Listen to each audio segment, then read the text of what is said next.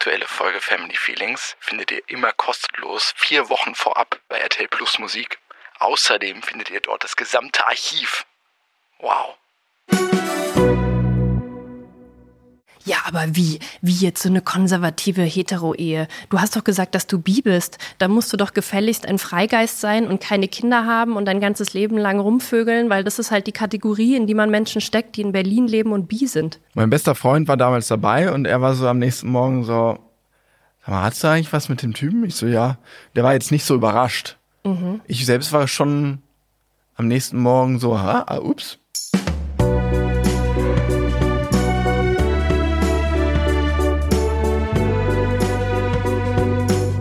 Family Feelings Mit Marie Nasemann. und Sebastian Tigges.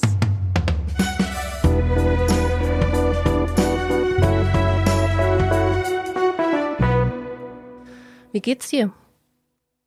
Ja, Ja, ganz okay. ganz okayisch. Und dir? Ganz gut. Ich bin recht positiv gestimmt, weil es diese Woche bei der Paartherapie ziemlich gut lief. Stimmt. Es war auf jeden Fall mit Abstand die intensivste Paartherapiesitzung, die wir jemals hatten. Ich glaube nicht, dass wir in einer Sitzung schon mal beide so unfassbar viel geweint haben. Also richtig. Wir waren richtig am Kern des Problems. Das Tor zur Hölle wurde geöffnet. Aber echt? Ja. Also ich habe zumindest für mich mal in meinen seelischen Abgrund reingeguckt. Uh. Im wahrsten Sinne des Wortes. Ging richtig tief runter, unter die Erde.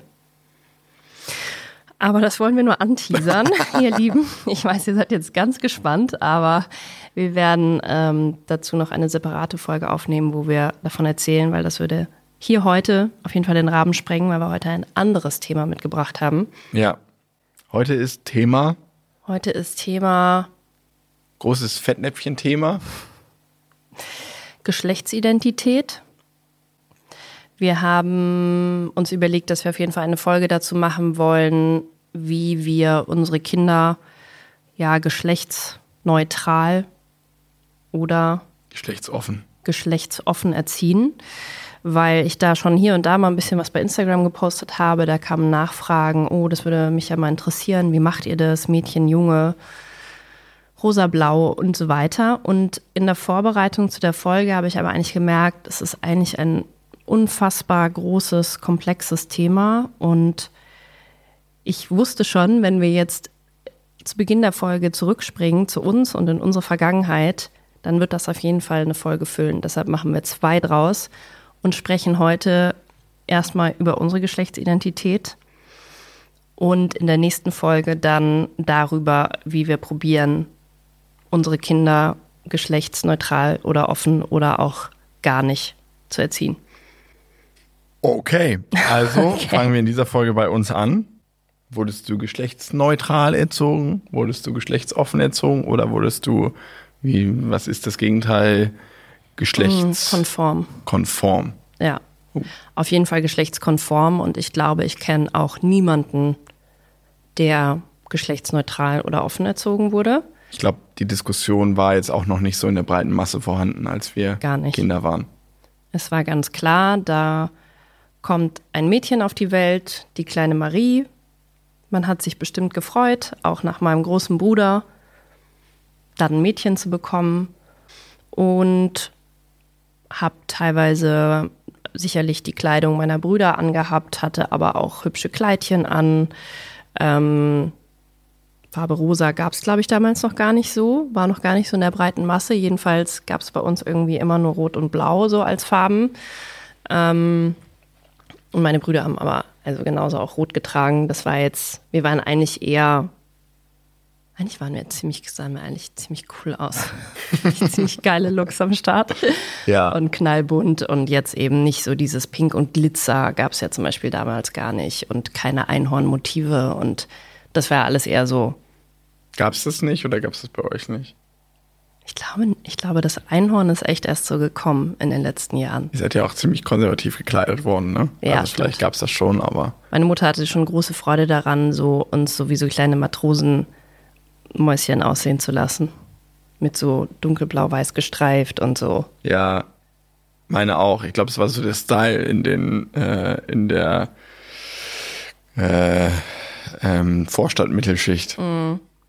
Ja, und ähm, ich glaube, mir war immer klar, ich bin irgendwie Mädchen und ich habe ja meine Puppen zum Spielen. Ich hatte später unendlich viele Barbies. Ich habe es auch geliebt, die zu frisieren, die Wie anzuziehen. viele? Hand aufs Herz. Oh, Mehr als zehn? ja, auf jeden Fall. Ah, nicht mehr als 20. Also auf jeden Fall nicht mehr als 30, Ja, das ist ja schon mal aber für beruhigend. mehr als 20 kann, kann ich meine Hand nicht ins Feuer legen. Was kostet eigentlich so eine Barbie? 30 Euro vielleicht? Hm. Ich weiß es nicht genau. Ich weiß auch nicht, was sie damals gekostet haben, aber Also hattest du Barbies im Wert von 1000 Euro. was? 30 mal 30 sind 900. Oh mein Gott. Nee, damals waren sehr günstiger auf jeden Fall. Ja, Da gab es ja noch die Mark. ja genau, aber das heißt ja nicht, dass sie günstiger waren. Aber ja. gut.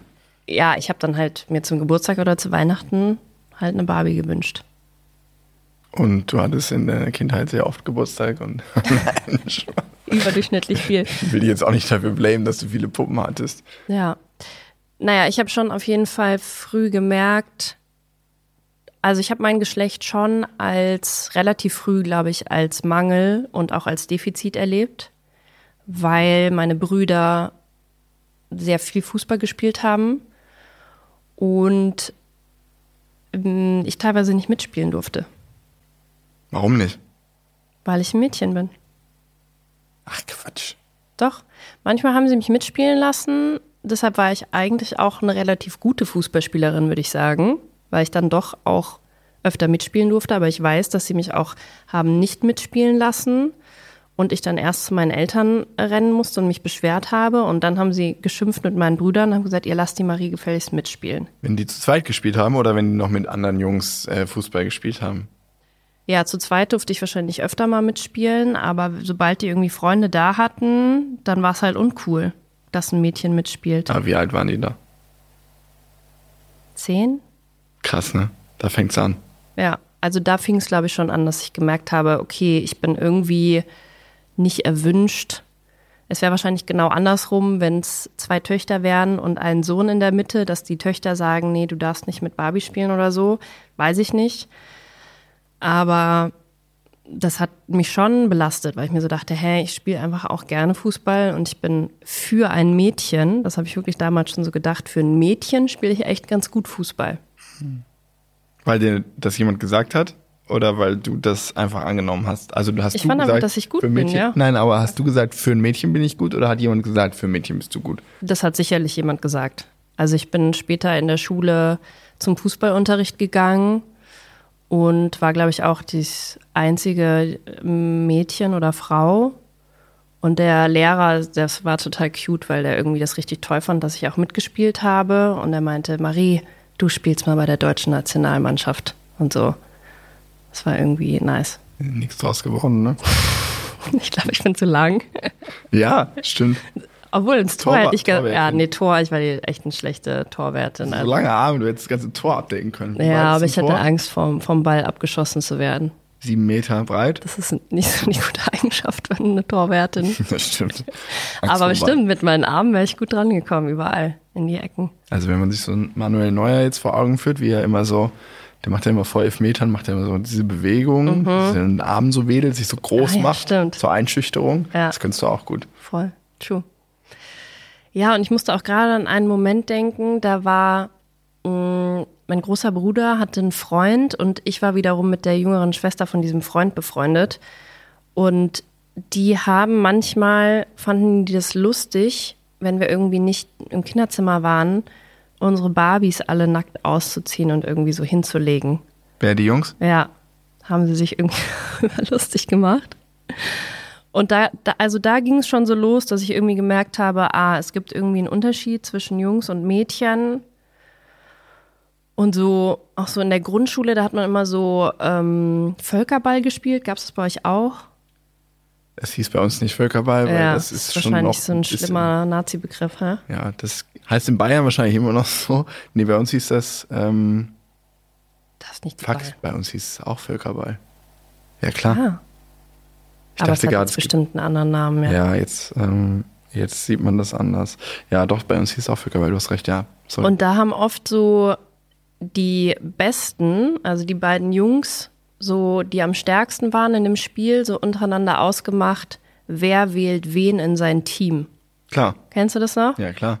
Ich war auf jeden Fall nie einer, der, der wählen durfte. Und das war auch schon so eine Unterordnung, wo man schon so gecheckt hat, okay, die Jungs geben irgendwie den Ton an und die bestimmen das jetzt einfach. Die haben einfach den Mut zu sagen, wir machen jetzt die Teams, wir sind irgendwie A, ihr seid B Ja. und wir dann werden aber jetzt. auch erstmal die starken Jungs gewählt. Dann werden erstmal alle Jungs gewählt. Nicht alle. Es gab so ein paar Jungs, die dann mit dem Mädchen gleich auf waren, oder? Ja. Und da wurde sogar zum, manchmal erst ein Mädchen gewählt vor speziellen Jungs. Ja. Aber was, was kriegt man da für eine Message mit als, als Mädchen? Ist minderwertig. Ich bin minderwertig und die schlechten Jungs werden jetzt auf einer Ebene mit uns gesehen. Das ist einfach so scheiße, dieses System. Scheiß Patriarchat, echt. Da geht's halt schon los. Und dann dachte ich mir schon oft so, also ich hatte auch das Hast du das reflektiert? Hast du dann gedacht, boah, ist wie unfair oder hast du das irgendwie Nee. als Normalität akzeptiert? Oder Also- einfach gar nicht reflektiert? Also beim Fußballspielen fand ich schon unfair, weil ich mir so dachte, warum, warum darf ich jetzt nicht mitspielen, wenn ich auch irgendwie, ich bin jetzt nicht die Beste, aber ich bin jetzt auch nicht schlecht und normalerweise, wenn so ein paar Kinder Fußball spielen, ist man ja eigentlich froh immer um jedes Kind, was noch zusätzlich mitspielt, weil je größer die Teams, desto spannender und desto mehr passiert.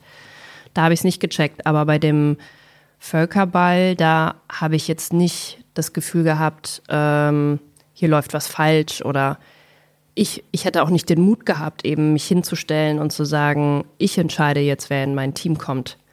Und das hängt dann vielleicht schon auch damit zusammen, wie man halt so als Frau sozialisiert wird, dass man halt eher immer sich ein bisschen zurücknimmt und eher ein bisschen probiert anzupassen oder eben auch verunsichert ist, weil man vielleicht schon Erfahrungen gemacht hat, wo, wo man ausgeschlossen wurde als Mädchen und dann gar nicht den Mut hat, so rauszugehen mit den Ellbogen und zu sagen, so, jetzt wähle ich dich hier mal in mein Team. Haben nicht die LehrerInnen gesagt, wer wählt? Haben sich wirklich, Bei uns hat sich das immer selbst organisiert. Da haben die Lehrer gar nichts mitgesprochen. Ich erinnere das bei mir ein bisschen anders, aber so ganz klar vor Augen habe ich es auch nicht. Auch dann wäre es sehr interessant, weil ich glaube schon, dass auch bei uns immer die Jungs gewählt haben. Ja, und ich habe schon, glaube ich, recht früh auch irgendwie erfahren, dass es auch wichtig ist, dass ich irgendwie hübsch aussehe. Also dieses so hübsch angezogen zu werden. Und ich habe auch schon früh Komplimente bekommen. Oh, die hat aber, eure Tochter hat aber tolle blaue Augen zu den dunklen Haaren und die sieht ja süß aus in dem Kleid. Und dann fing schon an, mich das auch sehr früh zu interessieren. Ich habe so gesehen, ah, meine Mutter schminkt sich und so. Ich fand dann Schminke schon super früh spannend. Hab irgendwie mir die wildesten Frisuren geflochten mit meinen Freundinnen und so. Ich glaube schon, dass es mir auch einfach so an sich Spaß gemacht hat, aber ich habe schon auch früh gemerkt, dass es irgendwie auch darauf ankommt und dass das schon auch wichtig ist. Also du wolltest auch gefallen. Du Ja. hast es nicht nur gemacht aus Jux, um dir selbst irgendwie äh, Freude zu bereiten, sondern damit andere auch sagen, oh, die ist ja hübsch, Ja, um das mehr zu bekommen. Weil, aber wann, wann war die Ebene erreicht, dass du gemerkt hast, okay, das findest du gut? Ich glaube, ich hatte so in der dritten, vierten Klasse, nee, die ganze Grundschulzeit hatte ich eine, ein Mädchen bei uns in der Klasse, die war immer so richtig gestylt. Also die hatte so wirklich total fancy Kleidung. Die war auch immer mit ihrer Familie in den Sommerferien in den USA. Und die Mutter hat sich so richtig Mühe gegeben, denen so richtig krasse Frisuren zu machen und so. genau, wie die aussah. Und ich war immer so, ich hatte so einfach irgendwas an. Meine Mutter hat mir nicht eine Frisur gemacht in meinem ganzen Leben. Und ähm, die Jungs fanden sie schon toll auf jeden Fall. Zu Recht. Ich fand sie ja auch toll. Alle fanden sie ja irgendwie toll, weil sie so aussieht. Und dann wollte ich natürlich auch, dass die Jungs mich toll finden. Und dachte, ja, cool, ich will halt irgendwie auch so aussehen. Also nicht nur wegen der Jungs, auch weil ich sie einfach fand, dass sie toll aussah und habe dann halt angefangen, mir irgendwelche wilden Frisuren zu machen. Du dir selbst. Ja. Hat das funktioniert? Ja, immer besser auf jeden Fall. Und dadurch kann ich mich, glaube ich, auch gut stylen, weil meine Mom mich nie gestylt hat und ich mich halt schon super früh selber damit irgendwie auseinandergesetzt habe. Und dann gab es voll den Kampf zwischen meiner Mom und mir, immer was Kleidung einkaufen angeht. Und es ging schon in der Grundschule los. Dass ich so in der dritten, vierten Klasse wollte ich Buffalos haben. Was? Ja, hatten alle die Absatz-Buffalos. Und meine Mutter hat das halt nicht akzeptiert. Zu Recht auch. Warum zu Recht? Naja, also ein vierjährigen Kind, das soll halt rumrennen auf dem Pausenhof und irgendwie Nicht rumspringen. vierjährig. Äh, in der vierten Klasse, zehnjährigen Kind soll halt irgendwie rumspringen und toben und halt nicht mit solchen Plateauschuhen durch die Gegend laufen, wo man obviously einfach nicht rennen kann. Aber das hat sie mir nicht so erklärt. Sie hat einfach gesagt, nee, will sie nicht. Und hast du äh, das Gefühl gehabt, dass du aufgrund deines ähm, gelesenen Geschlechts anders behandelt wurdest als deine Brüder von deinen Eltern? Und nicht nur von der Gesellschaft per se? Also du hast jetzt gerade das Beispiel genannt, dass du Fußball gespielt hast mit deinen Brüdern und dass die dich ausgeschlossen haben und dass deine Eltern da eingreifen Ja. konnten und wollten und gesagt haben, nee, ist nicht. Gibt hier keine Unterscheidung oder keinen Ausschluss aufgrund eines Geschlechts. Ja. Und das hat mir aber auch nicht wirklich geholfen, weil klar haben sie mich dann vielleicht mitspielen lassen, gezwungenermaßen. Hatten aber keinen Bock. Aber ich kam mir halt immer noch vor, also ich wollte dann auch manchmal nicht mehr, weil es mir dann peinlich war, dass meine Eltern das jetzt einklagen müssen, dass ich mal mitspielen darf. Logisch. Aber ich weiß auch nicht, was in dem Moment geholfen hätte. Also, auch schwer. Also mit meinen Brüdern reden wahrscheinlich. Genau. Also mal richtig sich mit denen hinsetzen und sagen, Warum schließt du sie aus? ja, Ja. Das ist das Einzige, was geholfen hätte. Mhm. Also auch nicht erfolgsversprechend, aber naja, vielleicht haben sie es auch probiert. Das ist natürlich in dem Moment, wo dann so eine, ähm, so eine Gruppe, so eine Gruppendynamik hinzukommt in der Schule und vor allem von außen ja auch gesagt wird, hier gibt's Unterschiede, ne? Also die Mädchen machen jetzt mal das, die Jungs machen mal das. Da geht es ja Zum eigentlich Beispiel? los. beim Sport? Beim Sport oder genau Ja. bei allen möglichen Spielen, an Aufteilen in Jungs und Mädchen. Das Ja. gab's ja schon ziemlich stark. Und dann hat man schon gemerkt, okay, irgendwie natürlich, wenn man dann auch immer mit den, mit den Mädchen zusammen in Gruppen eingeteilt wird und so, dann bilden sich da auch eher Freundschaften und das verstärkt das halt irgendwie noch weiter. Aber vorher, also im Kindergarten, hat es ja wirklich gar keine Rolle gespielt, oder? Hattest du denn männliche Freunde in der Grundschulzeit? Ähm, Nur mal kurz zur Einordnung.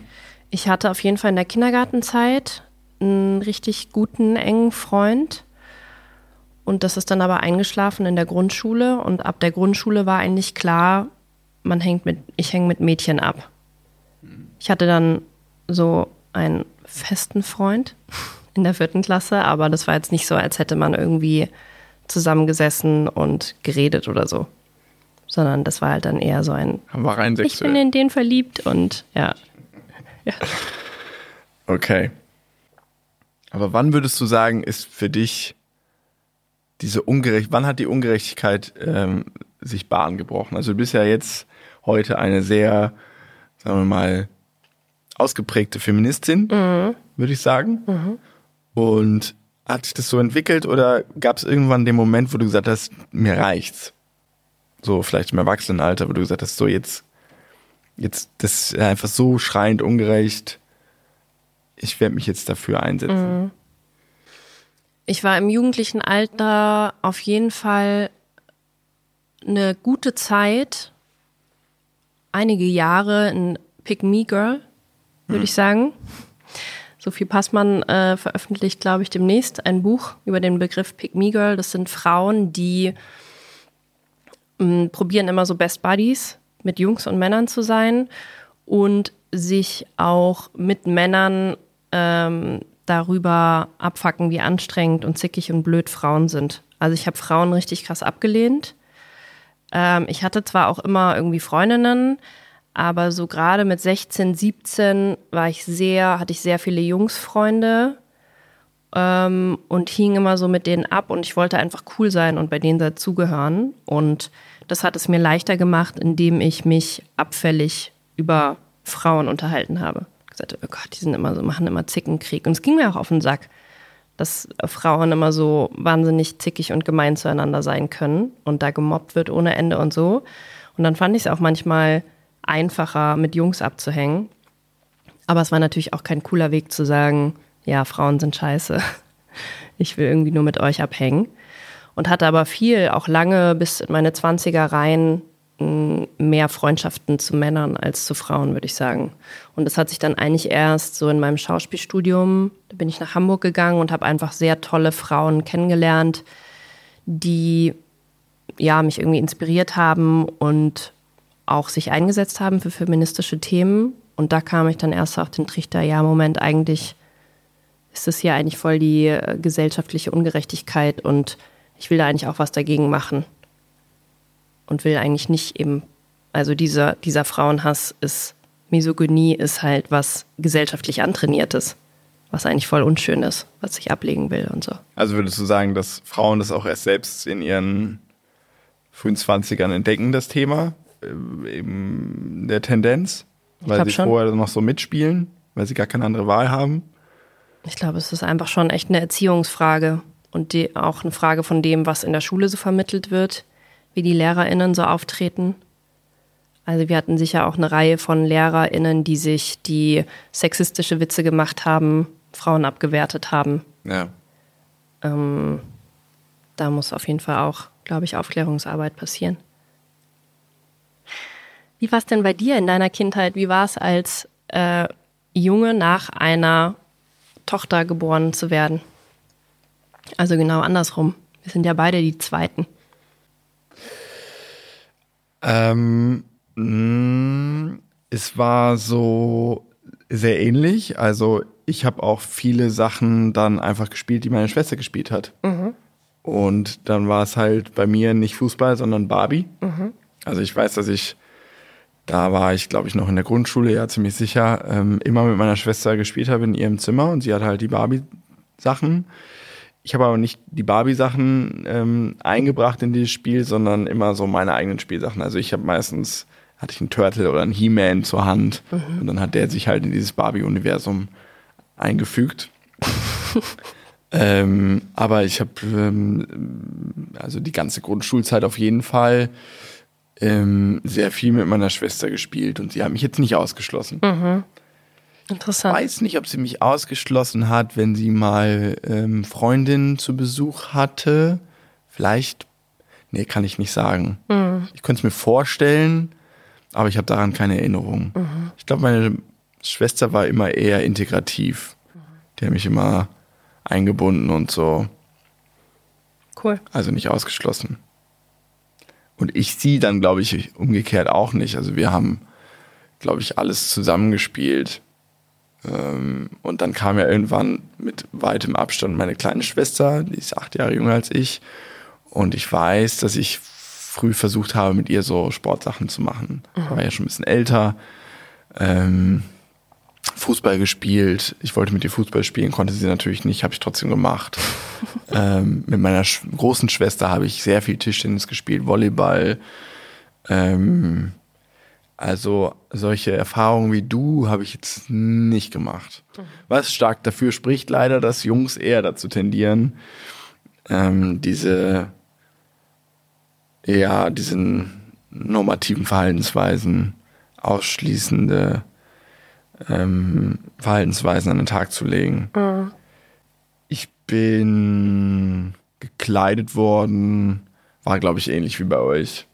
Mhm. Also jetzt relativ geschlechtsneutral. Meine Schwester hatte Kleider an, hatte ich jetzt nicht an, aber sonst äh, hatten wir auch viel ähnliche Kleidung. Ich habe viel von dem getragen, was meine Schwester vorher anhatte, glaube ich. Ähm, also so in der frühen Kindheit hatte ich jetzt nicht das Gefühl, dass von mir irgendwelche Sachen anders erwartet werden als von meiner Schwester. Mhm. Zumindest nicht jetzt äh, aktiv in meiner Erinnerung. Mhm. Also hast du dein, dein Junge sein, dein Mann sein, Hast du das irgendwie eingeordnet als was Gutes, als was Negatives? Waren deine Eltern irgendwie stolz, dass sie jetzt einen Sohn haben? Ich meine, das war ja noch so ein bisschen die Generation, Nee. wo man eher so einen Nachfolger wollte, der vielleicht auch mal irgendwie den Familiennamen weiterträgt und so. Nee, das, also das habe ich zumindest nicht wahrgenommen. Das war gar kein Thema. Ja. Ich habe meinen Eltern immer eher vorgeworfen, dass sie meine Schwester bevorzugen, weil sie halt so das Vorzeigekind war. Mhm. Ähm, das haben meine Eltern immer strikt abgewehrt und äh, sehe ich auch heute anders. Ähm, aber das war dann eher das Problem, so dass ich so ein bisschen beleidigt war, dass meine Schwester irgendwie in meinen damaligen Augen bevorzugt behandelt wurde. Mhm. Und dann so zwischen deinen 20ern und 30ern hast du da irgendwie all die Vorteile, die man ja als Mann in der Gesellschaft hat, hast du die so bewusst wahrgenommen? Oder dachtest du so, das ist irgendwie selbstverständlich und alle sind gleichberechtigt, Frauen geht's da genauso? Oder hast du schon gemerkt, so, da gibt's Unterschiede? Also über Gleichberechtigung habe ich mir wirklich absolut gar keine Gedanken gemacht. ähm, Zero. Ich hatte, sagen wir vorsichtig ausgedrückt, Frauen, die wie du und Sophie Passmann es beschreiben würden als Pick Me Girls, waren mir wesentlich näher als andere Frauen, die ich tendenziell vielleicht auch so ein bisschen abgewertet habe. Also es gab zwei Kategorien von Frauen in meinem Umfeld. Es waren eben diese Pick Me Girls, die waren Buddies. Kamen die auch als äh, sexuelle Partnerinnen in Nein, Frage? niemals. Gar nicht. Niemals. Und dann gab es halt den Rest. Und die kamen halt, die wurden halt nur kategorisiert in ähm, Attraktivität. Und wer hat dir das beigebracht? Also wie, wie entsteht sowas überhaupt im Kopf, so Frauen in so Kategorien zu stecken? Hast du irgendwelche Bücher gelesen, die das bestärkt haben? Ich habe kaum Bücher gelesen, also das kann es nicht gewesen sein. Als ich Filme Kind war, geguckt? als ich Kind war, konnte ich gar nicht Bücher lesen. Ähm, Filme. Was hat mich geprägt medial?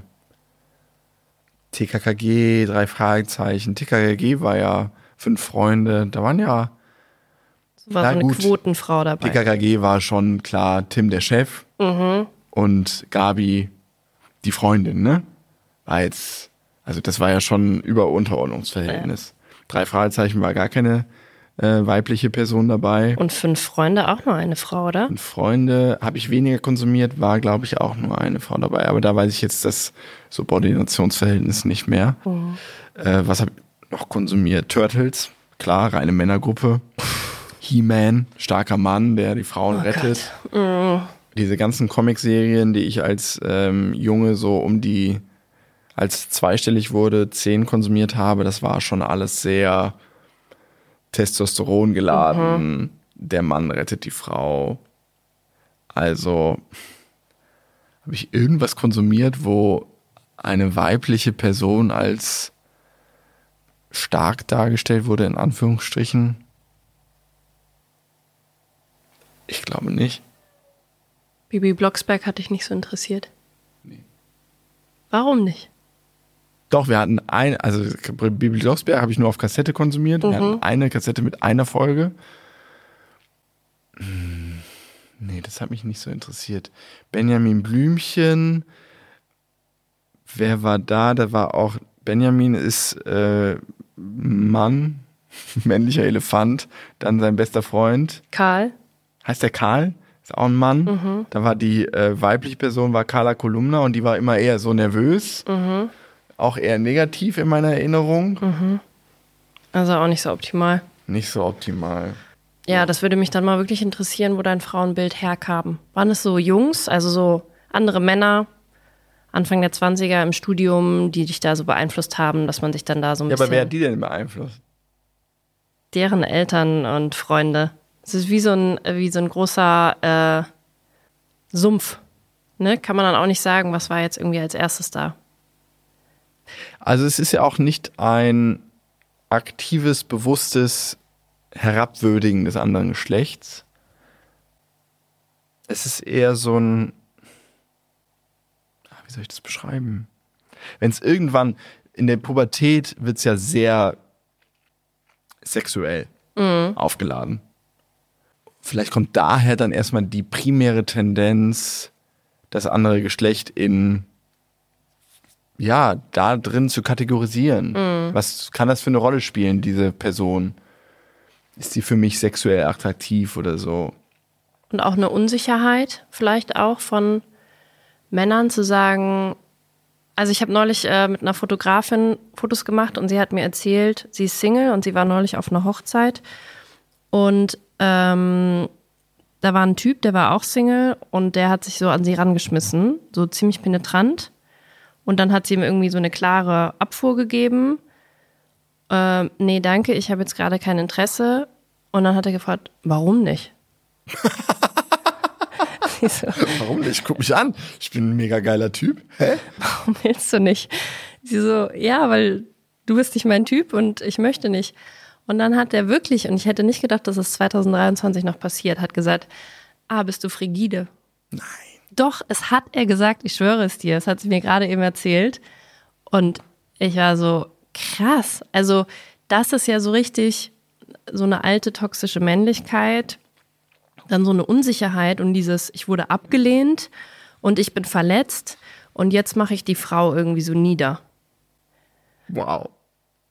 Und ähm, das würde mich halt interessieren, ob das bei dir vielleicht auch irgendwo aus so einer Unsicherheit herauskam, zu sagen, ja, wenn ich jetzt quasi konsequent die Frauen abwerte, dann trifft mich das auch nicht so sehr, wenn ich bei denen nicht landen kann, weil die sind ja eh irgendwie blöd und zickig und Also ich muss das einordnen, ne? Wenn ich von Abwertung spreche, dann weil ich das jetzt in der Retrospektive reflektiere. ja, unbewusst, absolut unbewusst. Ich habe also selten, ähm, das war nicht mein Schema, Frauen abzuwerten.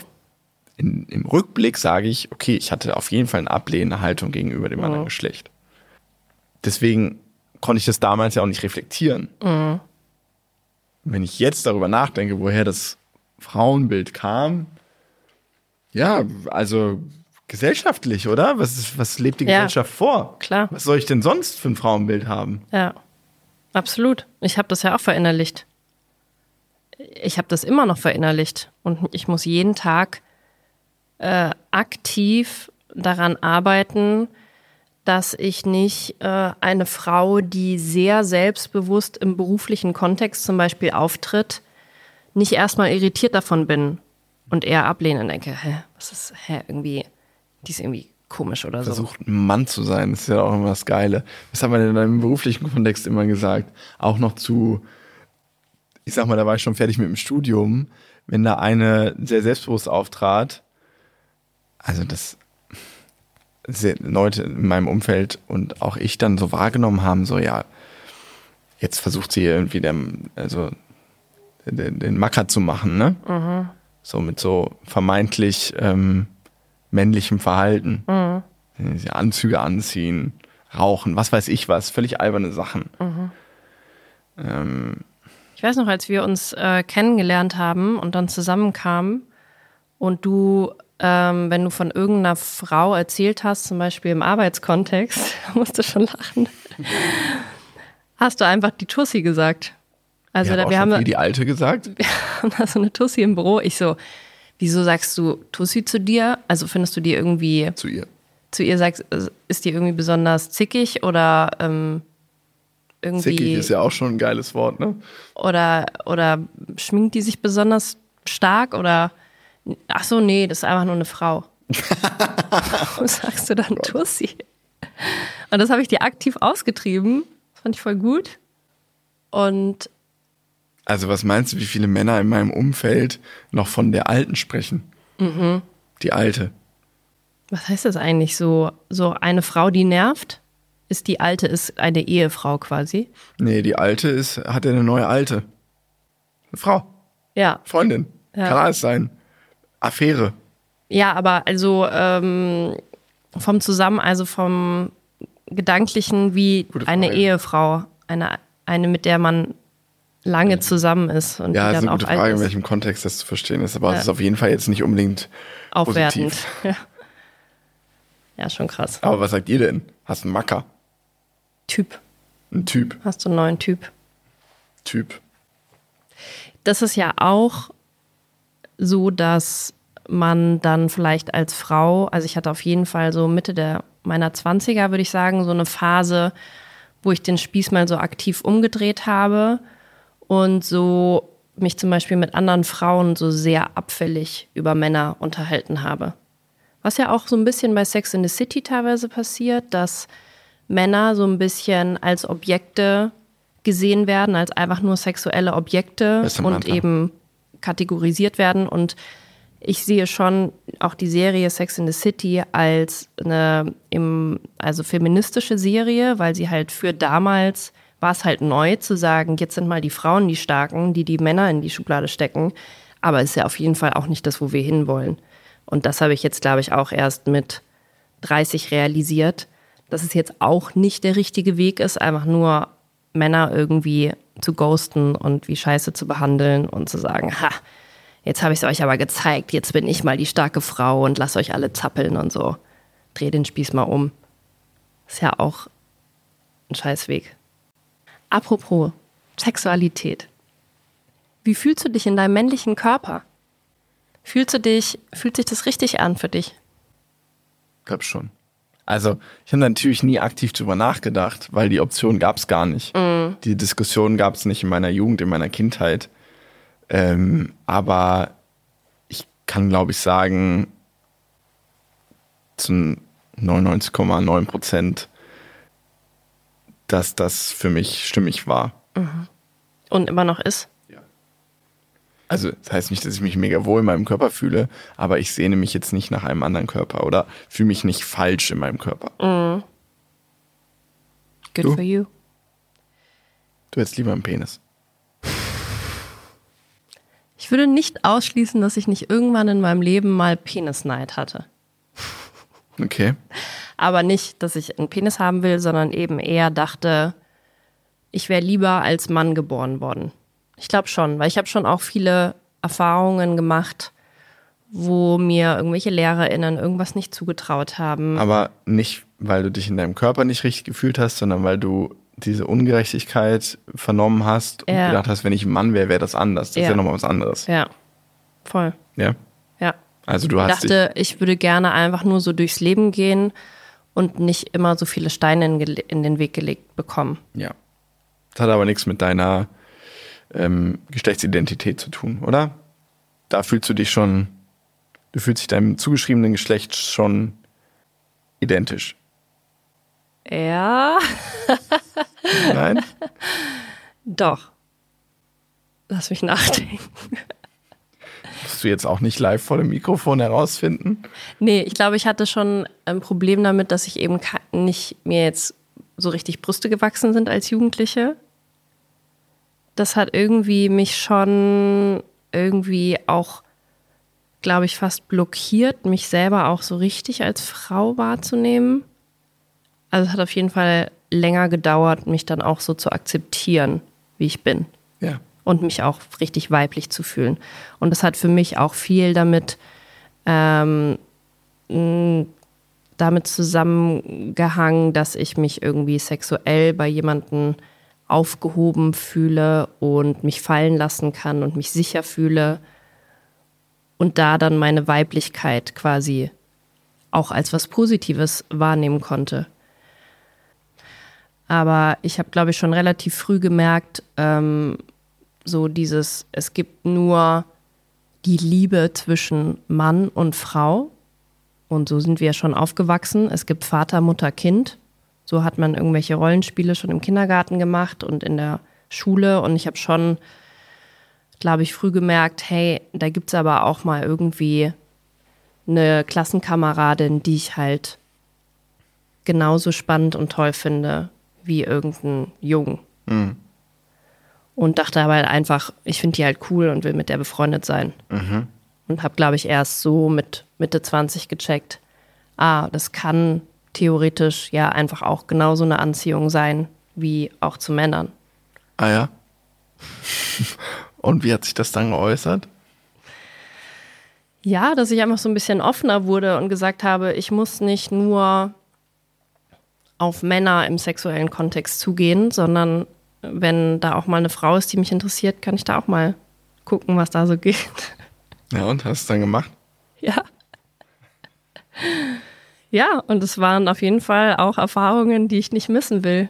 Die Okay. mir, glaube ich, auch ähm, eine Bereicherung waren für mein Leben. Ich hatte jetzt aber nie so das Bedürfnis, mich jetzt irgendwie offiziell als bi zu outen oder so, weil ich auch diese Kategorien irgendwie schwierig finde und mir einfach immer dachte, ja, ich liebe halt irgendwie Menschen.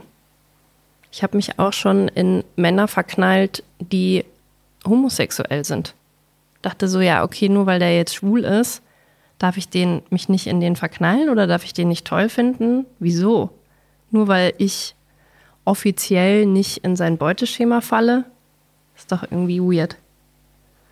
Das habe ich, glaube ich, schon früh mir gedacht, hä, ist irgendwie komisch.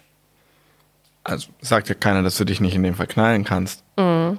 Aber Ja, aber wer sagt nicht, also, weißt du, man sagt dann so, okay, der ist schwul. Und das heißt, der darf dann nicht mal irgendwann doch sich wieder dazu entscheiden, mit einer Frau was zu haben. Also wofür brauchen wir die Kategorien?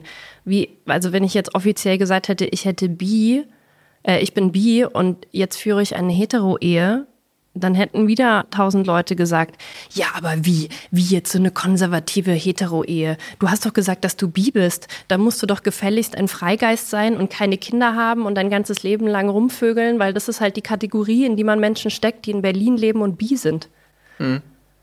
Und das geht mir irgendwie unglaublich auf den Keks. verstehe ich. Und deshalb will ich mich da eigentlich gar nicht äußern. Also auch nicht, weil ich Angst vor irgendwelchen mm, Stigmata habe oder so, aber ich finde, niemand muss sich oder sollte sich irgendwie auf Druck oder überhaupt dazu äußern müssen, auf wen oder was er Ja. steht. Finde ich gut. Wie ist es denn bei dir? Hattest du mal Erfahrungen mit Männern? Also ich weiß das ja schon, aber ich frage für unsere HörerInnen nochmal. Du wusstest es natürlich auch schon bei mir. Ich wusste schon bei dir, ja, ja, ich hatte auch schon Erfahrung ähm, mit einem Mann. Das äh, kam für mich allerdings selbst sehr überraschend, weil ich natürlich als Jugendlicher, was heißt natürlich, das klingt jetzt äh, furchtbar, aber so war es ja. Ähm, ich habe ja nicht nur Frauen abgewertet, sondern natürlich auch Homosexualität. Also schwul war in meinem, in meinem Jugendalter ja ein Schimpfwort. Das ist Ja. schwul. Und Ja. dann wurde was abgewertet. Das ist immer noch teilweise der Fall, dass das Wort so benutzt wird. Ja, mag sein. Ähm, ich mach's nicht mehr. Ähm, und es war schon, schwang immer so mit. Also wenn mal jemand, ich weiß noch, das hat sich mal irgendjemand nach dem Abitur dann jemand geoutet. Und das war schon ein großes Ding. So. Wenn er sich im Nachhinein, Ja. hat man dann gedacht, oh Gott, Bei uns der, auch. der schwul, wie krass. Das war ein großes Ding Ja, gar nicht so negativ. Also, das klingt jetzt alles ganz furchtbar, aber ich rede jetzt aus der Sicht von früher. Ähm, es war schon ein mittlerer Skandal. Ähm, ich selbst, es gab mal eine Phase in meinem Leben, wo ich hatte ich Angst, dass meine Eltern denken, dass ich schwul bin. oh, die Phase hatte ich auch. Die Phase hatte ich auch. Da war ich Anfang 20 in Athen und hatte da eine Freundin und mit der wurde ich ganz eng und ich habe immer nur von ihr erzählt. Und dann waren meine Eltern immer so komisch am Telefon und dann dachte ich immer, jetzt denken sie, dass ich lesbisch bin. Naja, aber das war ja auch, es fielen schon mal so Sätze wie, na, bist du schwul.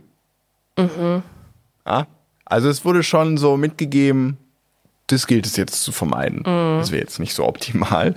Ähm, ich muss dazu sagen, dass meine Schwester homosexuell ist und das ist alles, alles cool und so. Aber bei mir als Jungen wäre das, glaube ich, nochmal was anderes gewesen, ganz ehrlich. Ähm, insbesondere von Seiten meines Vaters, weil der ist halt, der ist in der Zeit groß geworden, als das ein Strafgesetzbuchparagraf war. Ähm, ich will das jetzt alles gar nicht einordnen, das ist jetzt gar nicht Thema, aber für mich in meinem, meinem jungen Erwachsenensein war Schwulsein etwas, was gar nicht in Frage kam. so das, und dann schlage ich jetzt die Brücke wieder, ich umso überraschter war, als ich dann irgendwann mit, puh, da war ich schon älter, Mitte, Ende 20, ähm, es war, glaube ich, auf dem Oktoberfest, da habe ich dann das erste Mal was mit einem Typen gehabt. Und meine. Das ist schon lustig, genau auf dem Oktoberfest, ja? Ja. so. Jetzt nicht unbedingt, obwohl doch, es gibt auch, glaube ich, inzwischen da queere, queere Zelte oder so. Mein bester Freund war damals dabei und er war so am nächsten Morgen so, sag mal, hast du eigentlich was mit dem Typen? Ich so, ja. Der war jetzt nicht so überrascht. Mhm. Ich selbst war schon am nächsten Morgen so, ha, ah, ups. Aber also rumgeknutscht. Rumgeknutscht, ja. Ähm, es hat mich schon beschäftigt, aber jetzt nicht negativ oder so. Es hat mich einfach nur überrascht. Dass das einfach so passiert ist das im ist Moment. So passiert. Unter Natürlich Einfluss von viel Alkohol. Viel Alkohol. Ja. Da war halt so ein Typ, der kam zu uns an den Tisch und ich habe mich sofort, haben wir uns verstanden. Mhm. Sofort. Wir haben sofort auf einer Wellenlänge gesprochen. Der hatte eine Freundin dabei, mit der habe ich auch rumgeknutscht und so. Das war so, so eine Dynamik. Und der fand mich so toll und dann irgendwann hat er so meinen Kopf genommen und erst haben wir uns nur so auf den Mund geküsst, das habe ich schon häufiger mit Männern gemacht. Und dann irgendwann hat er mir halt die Zunge in den Mund gesteckt und dann habe ich das erwidert. Und es war so das Normalste der Welt in dem Moment. Es war so ein Exzessmoment und alles, alle haben sich irgendwie so, es war so ein Wollknäuel an Menschen. Mhm. Und es war echt cool.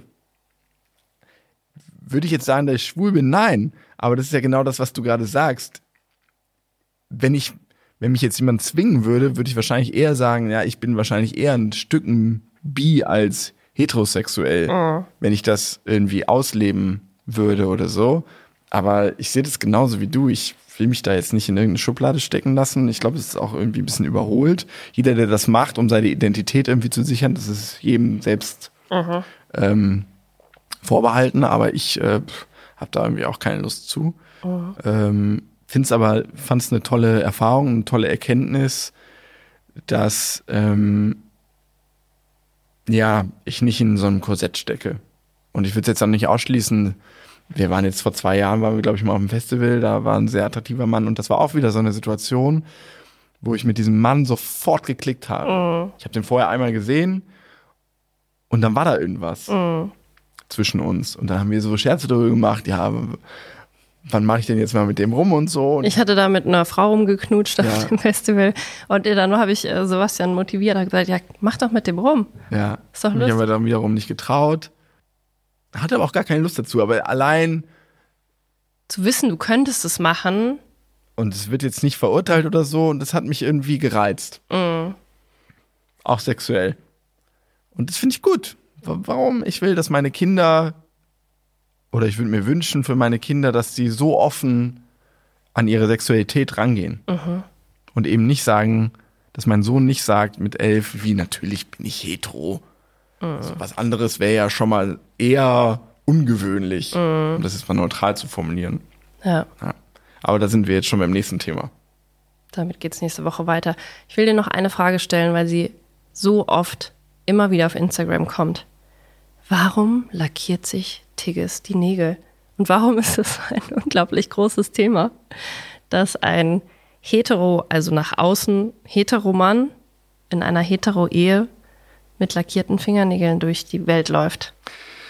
Wenn ich mir die Fingernägel lackiere, ist das der einfachste und zugleich offensichtlichste Weg, mit so Normen zu brechen. Mhm ich habe mir das ich mir jetzt nicht ausgedacht.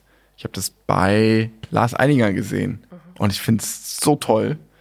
Ähm, viele Männer, mit denen ich darüber spreche, unterstellen mir halt, ja, du willst hier einfach nur provozieren. Mhm. Das ist natürlich auch immer eine Provokation. Mhm. Ich setze es auch als provokatives Mittel ein. Und manchmal entferne ich den auch, wenn ich in Situationen wenn ich Situationen antizipiere, wo ich weiß, ich habe keinen Bock auf die Diskussion. Mhm.